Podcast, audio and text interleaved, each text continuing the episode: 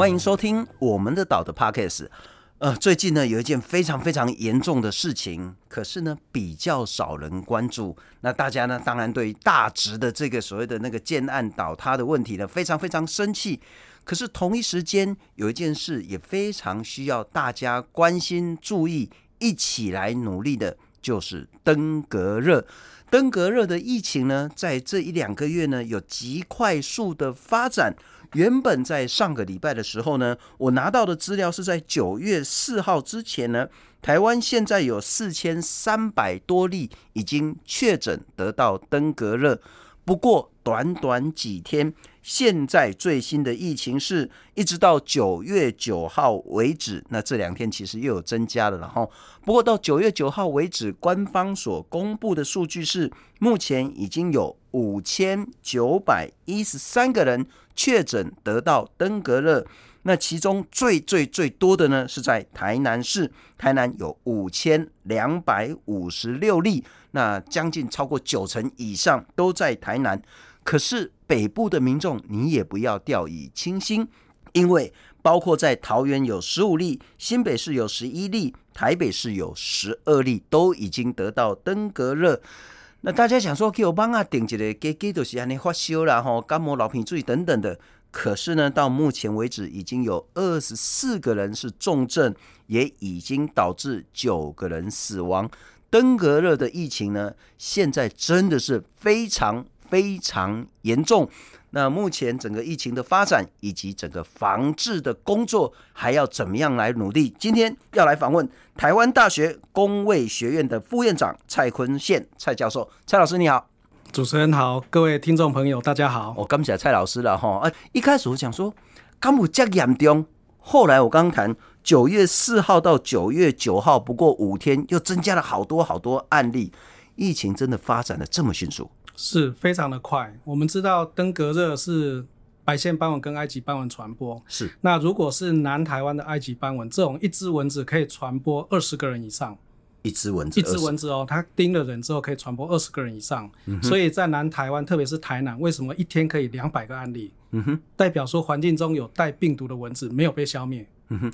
我这两天在看一个报道，就是那个前疾管局，因为之前还叫疾管局嘛，哈，那个前局长苏益仁，啊，其实之前也常常上公共电视的节目，他说现在的疫情已经远远不是台南市政府可以控制的，已经不是台南市一个地方政府的量能以及它相关的这些资源可以处理掉这些疫情。我当然不会用失控了，因为太耸动的字眼，那也与讨论无帮助。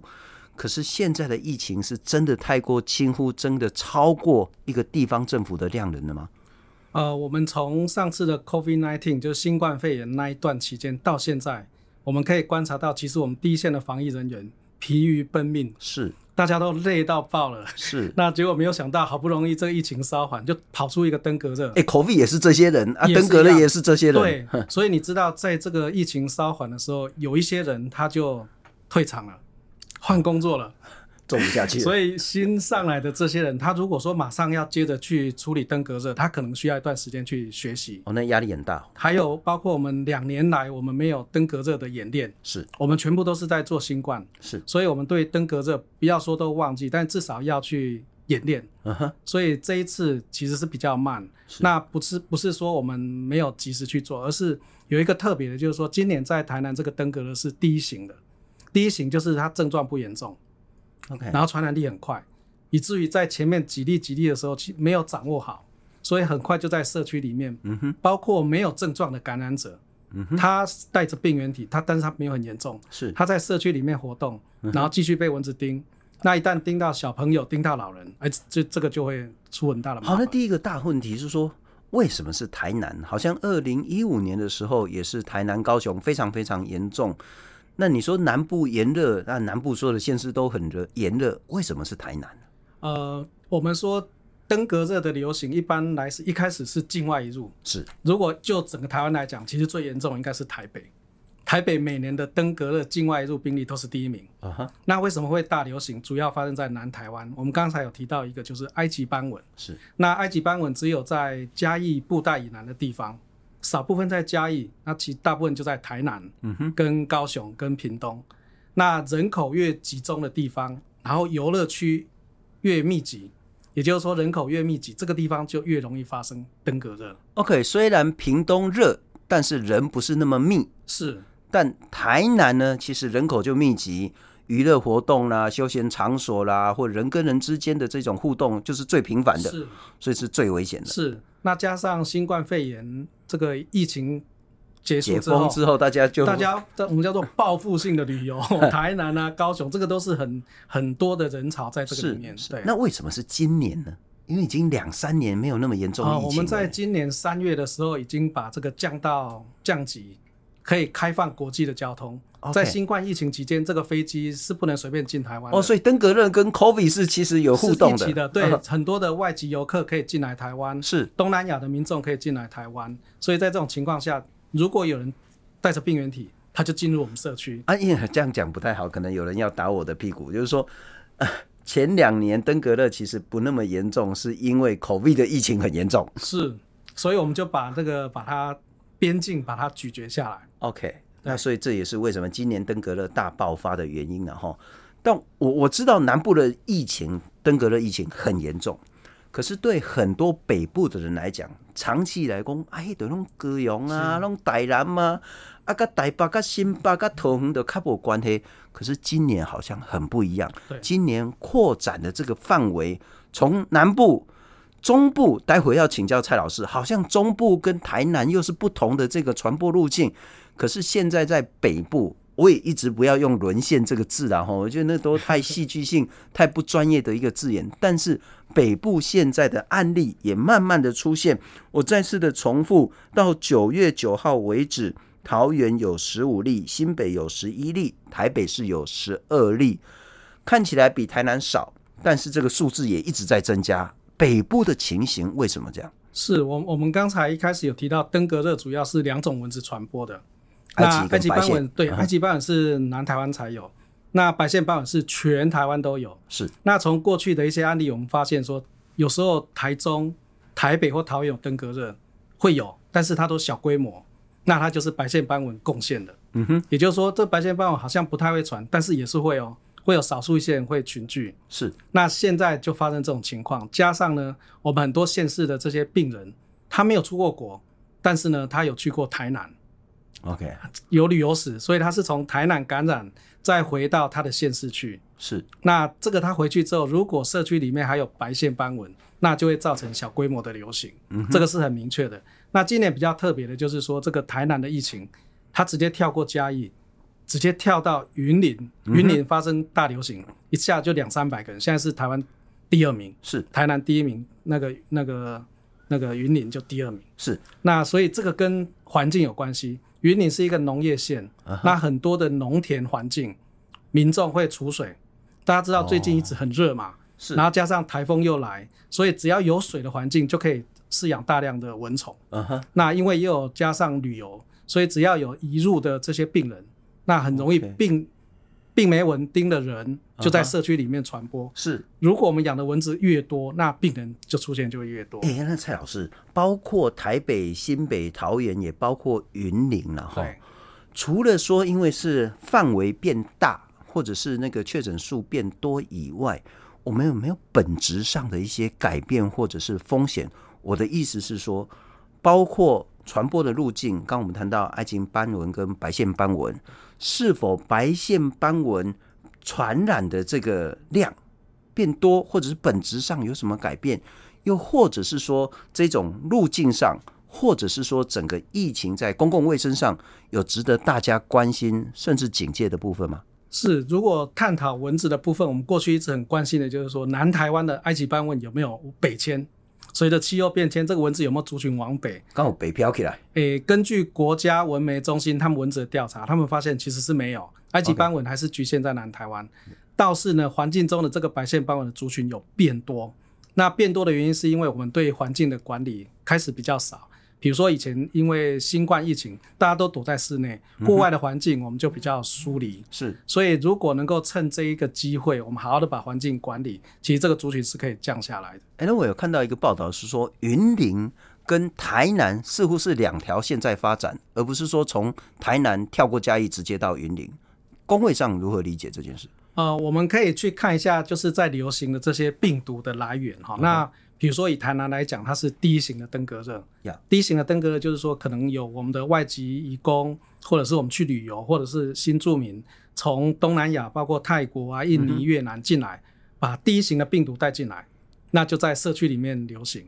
那云林这边，它有可能是另外一些人带进来。在社区里面流行，嗯哼，对，所以它可能是不太一样的类型。那刚刚老师你一直谈到第一型，第一型登革热有分四型，型，对，四型。第一型是比较症状轻微的，比较轻的，但传播力很强的。是。那二三四型的特色是？是我们知道，在过去像二零零三年，还有二零一四一五年都大流行，当时死掉很多人，为什么？因为就是第二型。OK，我们知道这个登革热第二型，它通常会有很典型的症状，而且呢，如果遇到一些老人家。特别是有共病，所谓的共病就是，比如有糖尿病啊、高血压或其他疾病，这时候他的免疫力就会比较弱。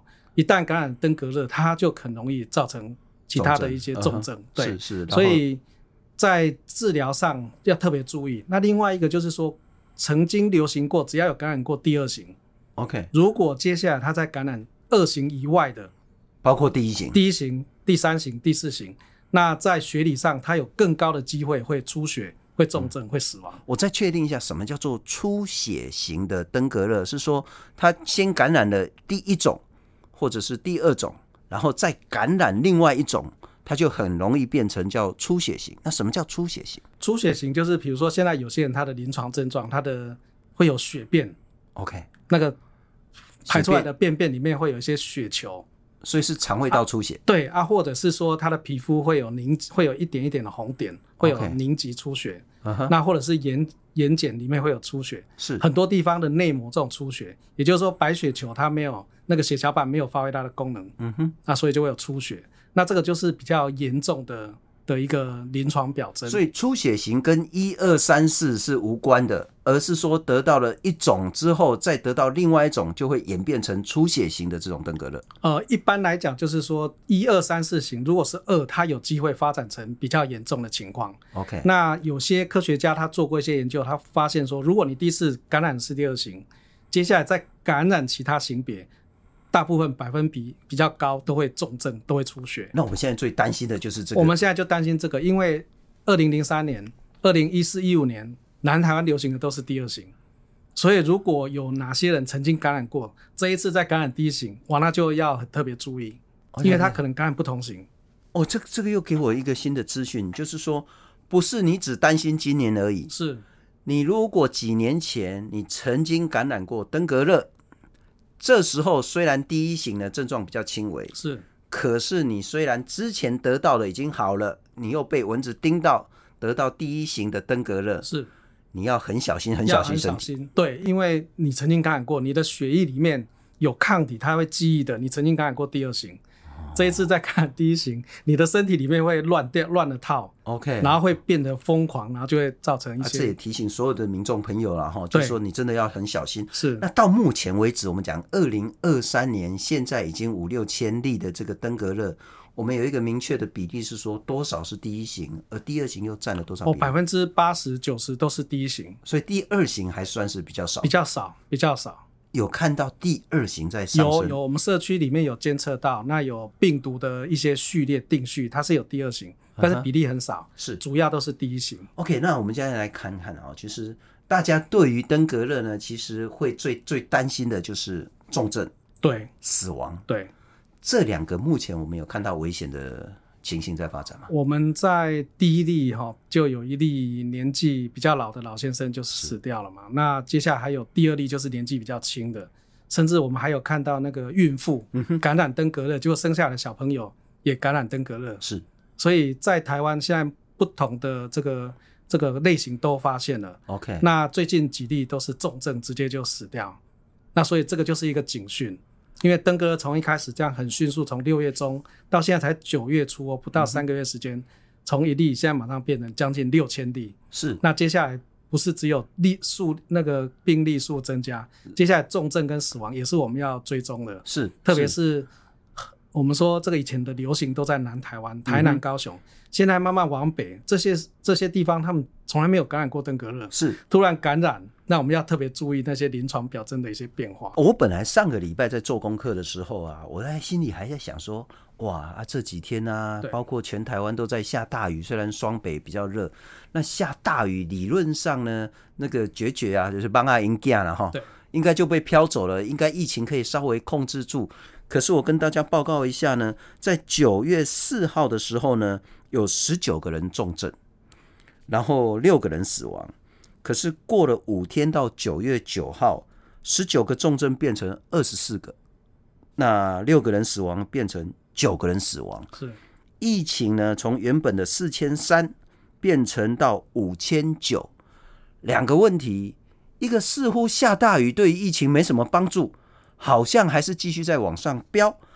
第二个，我们真的看到短短几天内重症跟死亡的人数不但往上，看起来比例也在增加。是我们说下雨，下雨这件事情很重要，大家知道吗？那个其实蚊子它平常就已经把蛋生好在我们的环境里面。是啊，它什么时候要孵出来？一个就是我们去浇花啊哈，浇花浇了太多水流出来，流到那个底盆，那个蛋泡在水里面才会孵出来。是另外一个就是下雨。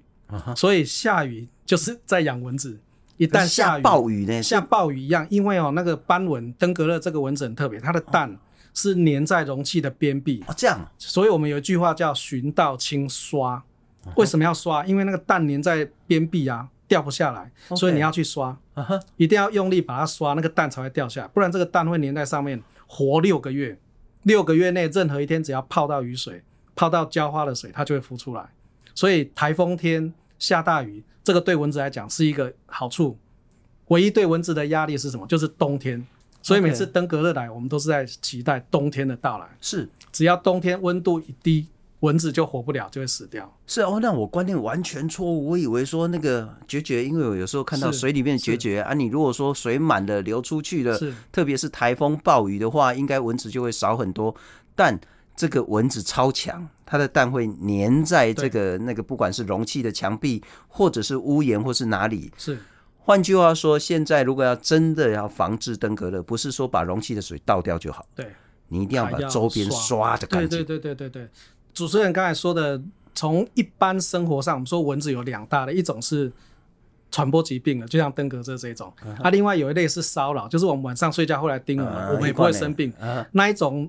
大量的水就会把它冲掉，它就会死掉，因为它的蛋是浮在水面上的。那一种叫家蚊。Okay. 那我们今天谈的登革热，这个是斑蚊，斑蚊就会粘在容器边壁，不会被水冲掉。OK，大雨只冲掉家蚊的蛋或是结节，是是，所以大雨过后，对于家蚊来讲，哎、欸，会比较少，晚上好睡觉。但是白天蚊子会变多，传播登革热。OK，那我们就是，其实我的观念也没错啦哈，就是说确实大雨过后蚊子就少很多，是，但少掉的是对你本来就没有太大伤害的家蚊，没错。可是你如果要防治登革热，你就不能有刚刚我那种观念，对，大雨之后好像就没事，对，大雨之后反而有事。好，那么谈谈哈，其实包括蔡老师，包括许多公卫学者都很担心两件事情。嗯、一件事情就是疫情越冬，跨越了冬天。那接下来就是中秋，那不过天气还是有点热。可是我们为什么要那么担心说，疫情如果从九月、十月、十一、十二跨过明年的一二月越冬这件事情，在公会上的意义是什么？我们知道台湾，我们的我们说登革热在台湾没有本土化。所谓没有本土化，就是只要冬天一来，这些蚊子都会消失，登革热都会不见。平常会流行登革热，就是因为有人把病原体带进来，是被我们的蚊子叮，然后造成传播。但是，一到的天气比较凉冷，温度十七度以下，这种会传播登革热的蚊子，大概族群就会降得很低，就不会流行。是，如果一旦有越冬，代表这个病原体在台湾存活下来。而且能够稳定的在人蚊人之间传播，那它就适应这个环境。嗯哼，那以后就代表说台湾就越来越像东南亚国家，OK，一年四季都是都有疫情，都是热天，对，都有疫情。那以后我们就是不用，就其实大家就经常感染、感染、感染，大家就有抗体了。我刚讲两个问题，一个叫越冬了哈，第二个就是担心本土化。事实上，越冬就很可能会导致本土化。对，一旦本土化。我们在防疫上就会变得非常的严峻跟挑战。第二个，我们的疫情就很难再控制下去。是，如果是本土化，那整个控制策略就完全不一样。因为现在没有本土化，所以我们能够做滋生源清除。是，那如果已经变变成一年四季，就像流流行性感冒一样。它每年都会有，uh huh. 那登革热这件事情对我们来讲就不是那么容易。所以，到目前为止，一直到现在，二零二三年，台湾的登革热疫情都是境外移入导致，都是登境外移入导致本土流行。那境外移入，当然那个境很容易就是在东南亚的国家。是，那为什么是东南亚国家？是因为他们已经本土化了，本土化一年四季都在流行登革热。嚯、哦，安尼说的来看防治了，哈。是。那我们先谈现在，因为还没有本土化嘛，哈。我们先来谈谈现在的防治策略。我所看到是台南市政府真的很认真、很努力，是一天到晚在喷喷喷，喷到人家说，嗯，哎，到底是不是真的防疫人员呐？啊，啊，一天到晚来我家说要巡要看，嘿，不知道是查啦还是挂那样。不过就是他们都会穿制服了哈，所以其实是很勤劳、很密集的到处去喷药。可是我也看到，像蔡老师，你有谈到喷药这件事情，似乎在成效是大家要思考，而喷药这件事情恐怕也会有副作用。副作用包括说蚊子的抗药性的问题，副作用也包括说你想杀这个所谓的那个埃及斑蚊，结果杀到了很多很多其他有益的昆虫，像是蜜蜂啊，像是其他的整个生物会因为喷药这件事受到影响。喷药这个策略该怎么思考？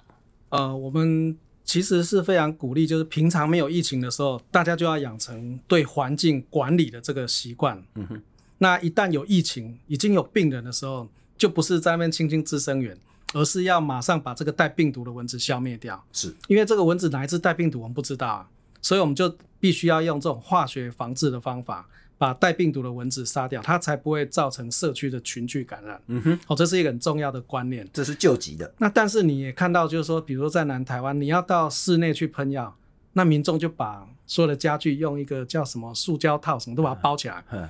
那问题我在喷药，你把它包起来就喷不到啦。是。所以它的效果就会打折。是。所以大家一定要认知，就是说疫情在传播的时候，做法跟平常的时间是不一样的。嗯哼。疫情有疫情的时候，大家就要配合。我们尽可能把带病毒的蚊子降低，然后病人我们要管理，他不可以到处去被蚊子叮，继续去散布。所以人跟蚊两个部分都要同步去做。换句话说，不管是台南或任何的地方政府派这些防疫人员要到你家里面来喷药，对，你讲啊，要怎样啊？哦，你稍等我一下，对，迄个公妈，迄个花卡吼，因为我我咧拜拜嘛吼，啊花卡你就先用报纸啊、塑胶袋啊，甲包起来，哦，还是讲你厝内迄什么容器啦吼，啊本来有咧翅膀啊，你就紧甲保护起来，拜托诶，你就拢甲拍开。或转油啊，是这个才有真正的意义。是没错啊，但是平常的时候呢？平常的时候其实很简单，我们就想想看，我家里如果平常我有被蚊子骚扰，一定有水，一定有蚊子。那你一个可以自我检查，比如说家里你有没有种什么样的盆栽，有底盆，或者是家里有什么样的桶子是在装水的，或者是你家的外围，外围有什么样的盆栽，邻居都是。那你只要去找那个有积水的环境，嗯哼，有积水才会有蚊虫。好，这是一个很简单的做法。嗯、那另外有一些容易被忽略，像在南台湾，我们知道像高雄啊、台南，有些比较，我们说这个也很很罕见，就是很干净的水沟。因为我们现在水沟下水道污废分离，是，所以有很多那个没有做的很平稳的地方，会有些会有凹槽，是，里面就会有干净的水，也会有一些斑纹的滋生。所以如果有这样的一些点，那其实我知道在台南、高雄，卫生人员他们都有很精准的去记录这些点，是他们长期都有在做管理。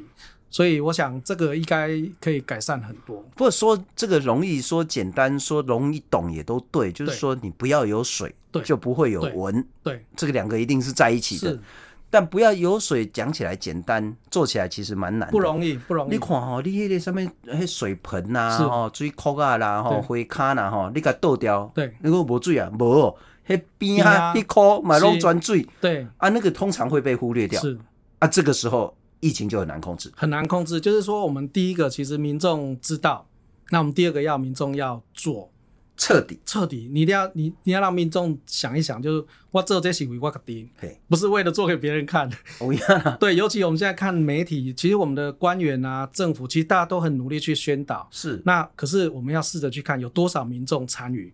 OK，因为有时候民众他想做，可是他又怕，所以我们要把正确的知识传播出去，要让民众知道，让他愿意。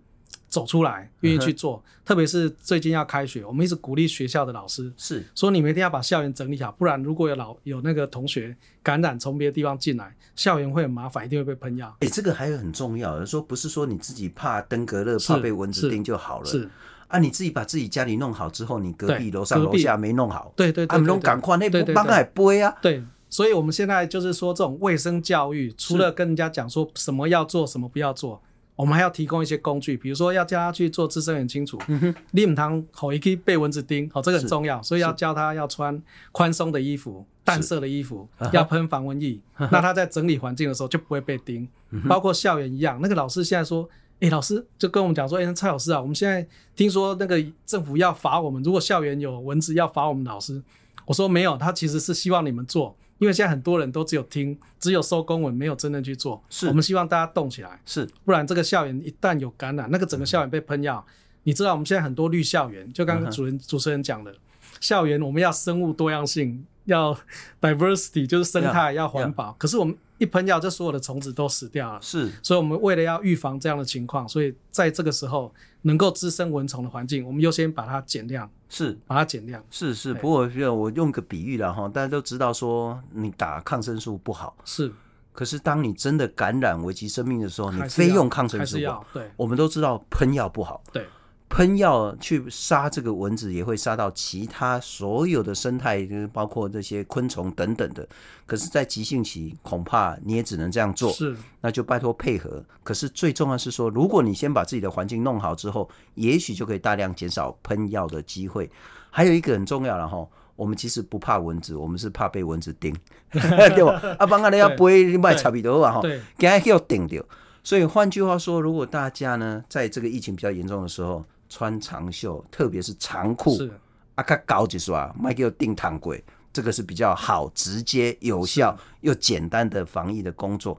那不过我再请教一下，在工位角度的部分呢？哈，整个疫情会不会因为这几年全球暖化的问题？那我也看到说有一些公卫学者他谈到说，因为暖化的问题，导致于这些传布登革热的这一些蚊子呢，它从产卵到成蚊，周期变短，速度变快，范围变广，是会跟气候有关吗？当然，这个蚊子的生长发育跟环境温度、湿度是有密切相关。温、嗯、度一高，这个蚊虫的生活史就会缩短，是就是加速它的发育。那因为环境温度高，那个昆虫包括蚊子来讲，最怕水分散失。嗯哼，啊，没有水分它怎么办？它口渴啊，就是去叮人啊。叮植物啊.这样吸血吸植物的汁液才能补充它的水分，然后加上温度升高，所以它叮咬的频率就会增加。OK，然后接下来呢，因为它体温，虫子本身体温高，病毒在它体内就会跟着宿主一起发育，病毒的分裂生长就会加速。所以如果随着这个环境的温度越来越高，蚊子的生长会缩短，是，然后叮咬的频率增加，病毒生长。又更多，所以很快就会把更多更多的病毒在很短时间之内传播出去。我们现在是不是有一点在走二零一五年那个疫情发展的路？就是说，当年其实疫情发展的很快，现在我们看起来虽然现在已经九月了哈，但是疫情还是持续在加温当中。第二个是二零一五年呢，那是圣婴年。对。二零二三年，我们是开始要启动圣婴，也就是说，从二零二三、二零二四、二零二五，恐怕我们都是很热的这三年，会是这样吗？是没错，我们我们有注意到，就是说全球的这个环境跟蚊虫跟病人的情况，东南亚现在很严很严重，那个中南美洲也很严重，特别是像那个巴西，是那个是历年来已经是超乎他们的估规的那个估计。嗯不管是登革热啊、屈公病、兹卡都大流行，是，所以我们现在除了说担心这个全球的交通造成疾病的散布，另外还有一个就是我们本身的环境里面就养了很多很多的蚊子，所以现在务必第一件事情，那个病媒的数量一定要降低。嗯哼。第二个，对于人流要加以管制。是。那这个声音这个我们没办法改变。没错。那反正每年像现在这几天温度有稍微变低一点。啊哈。慢慢慢慢进入秋天，进入冬天，温度一低，蚊虫的活性就会降低。是对，我们主要靠天气有机会来调控这个蚊虫。换句话说，因为全球暖化这个极端气候的问题，刚刚我们也谈到说下雨的问题、气温的问题，都会使得这个登革热疫情呢更加的严峻。可是最早的时候，刚刚蔡老师你也谈到，你们现在很担心、很担心的一点呢，就是越冬。如果登革热越冬，它就很可能会导致登革热疫情本土化。如果本土化呢，整个抗疫呢就会变成非常非常的困难。好，问题的关键恐怕九月，因为我一直听到像是您这样子的公卫学者讲，九月是台湾对抗登革热防疫最关键的这一个月。九月为什么是？而他又该怎么做？呃，九月一方面，它现在是季节的交换，如果这个时候没有慢慢进入秋天，温度降下来。而又一直很高温，那这个蚊虫它的生活环境没有改变，持续适合它。好，这是一个。那另外第二个就是说，我们知道最近开学嘛，哦，开学，全台湾的那个人流在改变，是南台湾的我们这些学子，还有他的家长，全部就会在台湾各个地方流动，是，那就会增加各个县市防疫上的困难。嗯，因为这些你说它是境外，没有，它都是境内，只是不同县市的移动，是，那这个很难去。管控，因为它的分布是发散式的，到处点火，嗯哼，所以这个在管理上还有防疫上会造成一个很大的一个漏洞。所以九月是一个观察期。嗯、那我们知道，现在中央政府它在统计上，呃，病例的增加没有比二零一四一五来的高，但是这个趋势我们要持续掌握，是因为最近有台风有下雨，嗯，所以这个蚊虫的密度我们有发现，是其实并没有。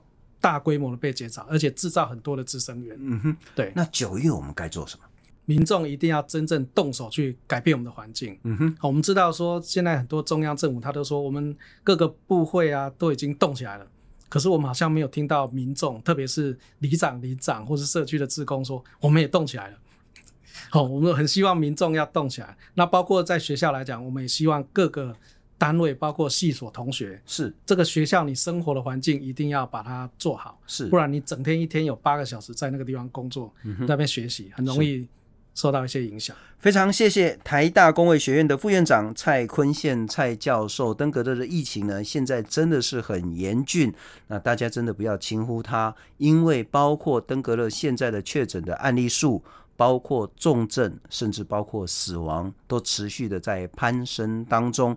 特别是要请所有的，不管是政府机构以及所有的民众，大家要一起来努力，千万不要让这一次的疫情，第一个不要像二零一五年一样那么的严峻；第二个，绝对不要让它越冬，绝对不要让它变成本土化，绝对不要让我们一年四季三百六十五天。都要担心登革热。再一次谢谢蔡坤宪蔡老师，谢谢主持人，谢谢各位听众朋友。